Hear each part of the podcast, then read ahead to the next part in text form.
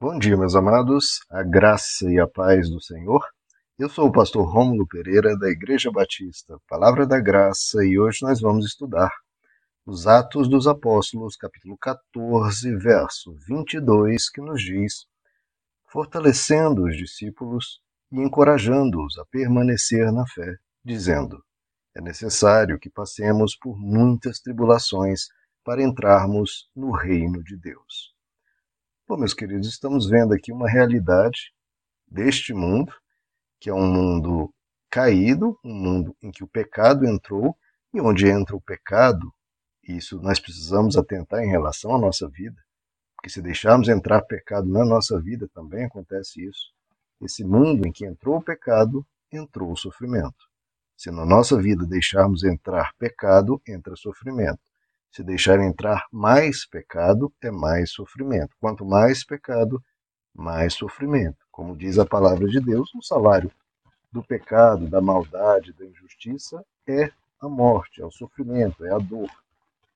Então, isso é que permeia essa realidade. Nós sabemos que na nossa vida nós sofremos, no passado, sofremos uma ou outra perturbação em alguma área da vida hoje, e sofreremos ao longo da vida diversas questões. E como que a gente lida com esse sofrimento? Com a esperança da glória, com a esperança do Evangelho. Porque é necessário que neste mundo caído a gente o enfrente, para então adentrar os portões celestiais para entrarmos no reino de Deus. Então, o nosso objetivo não é ficar aqui imunes à dor, ilesos a qualquer é, problema. Não. Nosso objetivo é o reino de Deus. Lá sim estaremos imunes à dor e lesos de qualquer pecado ou maldade. E como a gente entra lá? Perseverando na fé e atravessando essas muitas tribulações. Veja a expressão que o apóstolo Paulo utiliza. É necessário que passemos. A gente tem que passar pela tribulação. Não é ficar nela. Porque tem muitas pessoas que entram na tribulação lamentam, né, sofrem, se vitimizam, mas muitas vezes não tomam as atitudes devidas para sair dessa tribulação, para passar, atravessar. Porque o objetivo de Deus é, se por causa da contingência, das circunstâncias deste mundo, a gente tem tribulações, que a gente não permaneça nela, que a gente passe por ela e chegue do outro lado. E isso, então, depende muitas vezes de ações nossas, de atitudes nossas para enfrentarmos essa tribulação, porque nós não a enfrentamos de forma passiva, ficando quietos, ficando somente sofrendo aquilo. Não, nós temos em Deus o poder e até o dever por nós mesmos, por amor próprio, de atravessar essa tribulação. Lembrando sempre, nós temos um reino. É isso que nos move, é isso que nos motiva e isso que nos estimula a não se desesperar, a não se angustiar, a não nos abater mais do que o devido em uma dada circunstância. Não se abata, querido. Você tem um reino. O reino de Deus te aguarda. Não se abata. Por isso que o apóstolo Paulo chegava a utilizar as expressões como lá em 2 Coríntios capítulo 4. Porque a nossa leve e momentânea tribulação. Meu Deus, se eu for pensar as tribulações que o apóstolo Paulo passou, de perseguição, de prisão, de apedrejamento, de todo tipo de calúnia e, e, perigos que ele atravessou, até mesmo naufrágios, até mesmo circunstâncias naturais, é entre aspas, causado pela maldade humana. Mas o que, como ele chama essa tribulação? Leve e momentânea momentânea, por isso, de novo, a gente passa pelas tribulações. Lembre-se, ela é momentânea. E é leve, mas como assim leve?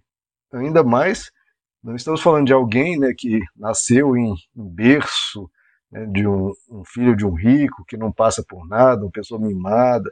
Né? Estamos falando do apóstolo Paulo que sofreu horrores. Como ele pode chamar isso de leve?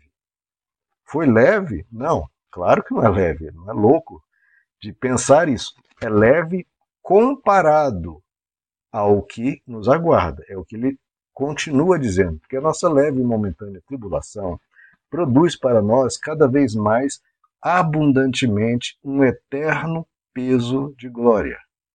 Então veja, é leve e momentânea porque você está com o olhar em outro lugar. Porque é o que ele diz. Porque nós não estamos atentando para as coisas que se veem, sim para as que não se veem, porque as que se veem são temporais, enquanto as que não se veem são eternas. Então, queridos, nós precisamos saber o que é eterno? A nossa dor? Não, ela é temporária. O que é eterno? O reino de Deus? Sim. E lá é perfeito, lá será eternamente de gozo e de paz. Então, o que nós precisamos fazer? Alvo no que é eterno. Então, o apóstolo Paulo diz: olha, nossa leve e momentânea tribulação não há de se comparar com o eterno peso de glória que nos aguarda. Então, não tem como comparar a somatório de tudo que nós passarmos nessa vida com todas as bênçãos que nos aguardam.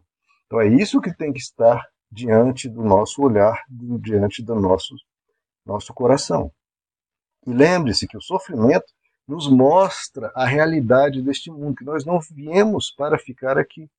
O sofrimento nos leva a desejar ficar aqui? Não, nos faz desejar ir para a glória de Deus. Então o sofrimento também nos acorda, nos faz lembrar que a nossa morada não é aqui, nossa morada é celestial. E o sofrimento nos faz desejar ir para essa morada. É igual um bebê. O bebê está na barriga da mãe. Lá é quentinho, lá é confortável, Lá ele não precisa trabalhar, tá? É uma vida perfeita, ele é suprido, tem tudo ali para ele. Só que, à medida que ele vai crescendo, começa a haver desconforto, começa a ficar né, apertado, começa a ficar difícil ficar ali. E para que esse, entre aspas, sofrimento?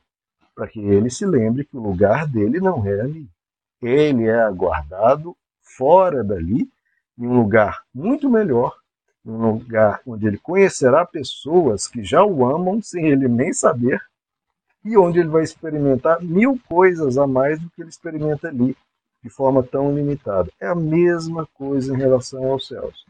Aqui nessa existência nós temos os nossos sofrimentos que nos fazem desejar ir para a nossa próxima morada, onde experimentaremos mil outras coisas e onde aqueles que mais nos amam nos aguardam.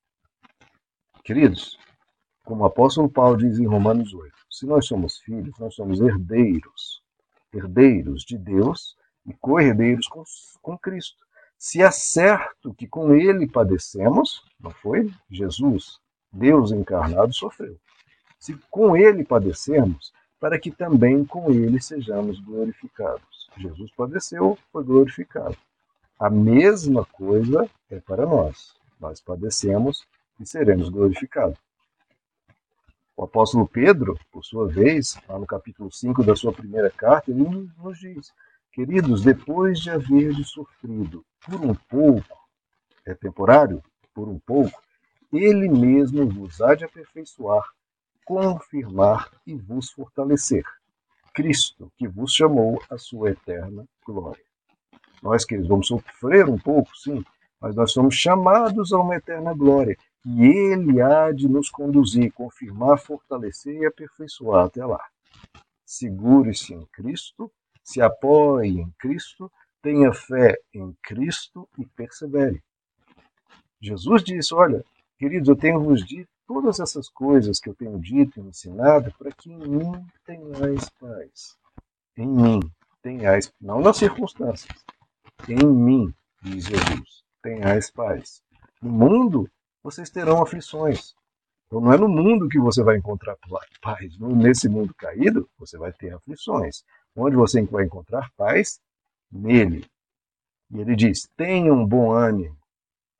O que é esse bom ânimo? Olha, leve tudo com calma, com leveza, com tranquilidade. Tenha um bom ânimo, tenha um certo bom humor. Leve as coisas com leveza. Não exagere no, no, no desespero em como encara as coisas de forma pessimista, de forma é, pesada demais ou sofrendo demais. Não erga a cabeça, tenha bom ânimo, prossiga, vamos adiante. Passe por essa tribulação, atravesse-a, não fique aí, tenha bom ânimo. Leve tudo na, o máximo possível na esportiva, leve o máximo possível com bom humor, o que não der para ser assim, segure firme, atravesse, meu irmão. Vamos para o outro lado. E vamos perseverar, que é o que Jesus diz. Aquele que perseverar até o fim, até o fim será salvo. Então persevere. E deixa-me concluir aqui com um texto belíssimo que o apóstolo Pedro nos recomenda. Em 1 Pedro capítulo 4, ele nos diz: Amados, não estranheis a ardente provação que vem sobre vós para vos experimentar, como se coisa estranha vos acontecesse. E às vezes a gente estranha, né, queridos? Poxa, se eu sou de Deus, se eu tenho um bom coração, por que vem essa provação? Então ele fala, ele fala duas vezes: não estranheis essa ardente provação.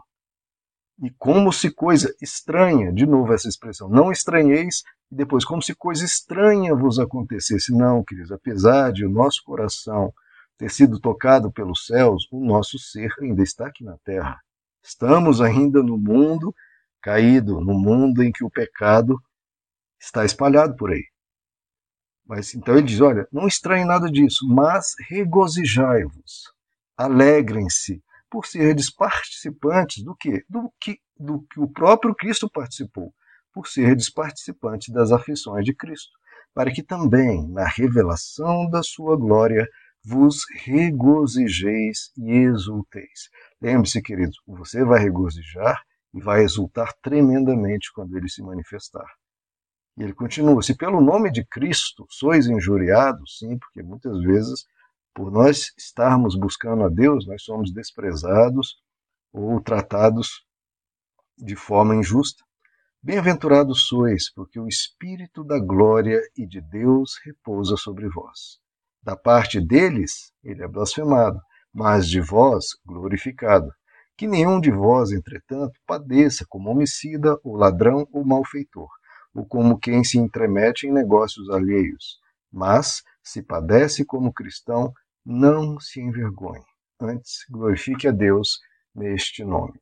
Não importa, então, queridos, o tipo de sofrimento que você esteja passando, seja perseguido pela sua fé, seja por causas naturais, seja pela maldade injustiça humana, a resposta do Evangelho é sempre a mesma. Tente atravessar isso com o máximo de bom ânimo possível. E, de novo, atravessar. Atravesse, meu querido. Não fica aí, não. Atravesse com bom ânimo. Não deixe a tristeza entrar e tomar conta, não deixe o desespero te abater demais, não. Atravesse e com bom ânimo. Segura na mão de Cristo, segura na mão de Deus, deixe Ele te fortalecer, deixe Ele te conduzir, deixe Ele te trazer todo o ânimo que você precisa. Você vai atravessar. Você vai atravessar. Tudo isso é temporário, queridos. Tudo isso é temporário. O que é eterno é o reino que Deus nos prometeu. Meus amados, que Deus os abençoe. A graça e a paz do